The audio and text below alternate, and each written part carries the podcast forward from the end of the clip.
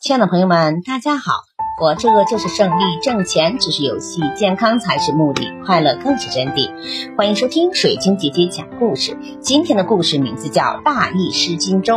曹操听说刘备夺得西川，便命大将曹洪镇守汉中，自己亲率大军想一举攻下西川。刘备急忙派张飞、黄忠等去阻阻挡曹军。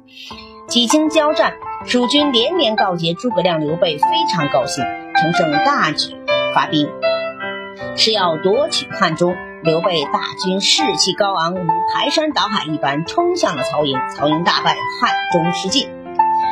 刘备当上了汉中王，曹操不服气，派人去见孙权，想与他联合攻打荆州，夺回汉中。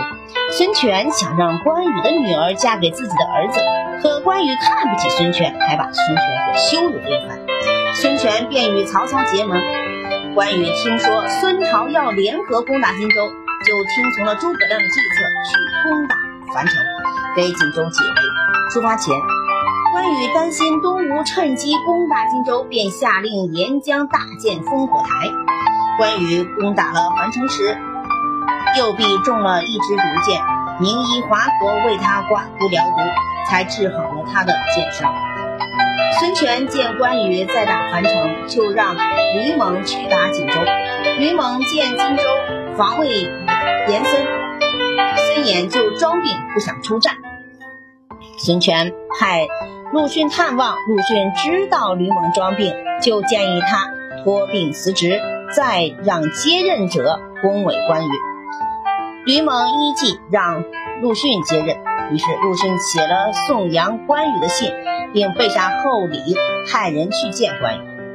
关羽看到信后大笑，动物无人，不再把公务放在眼里，还抽调荆州的兵马去攻打樊城。于是吕蒙把八十艘船办成了商船，将三万精兵藏在船内，向江边进发。到了江边烽火台。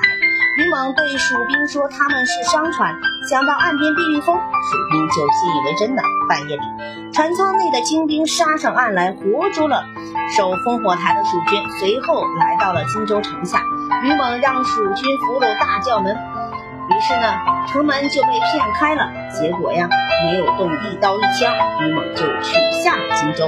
感谢收听，再见。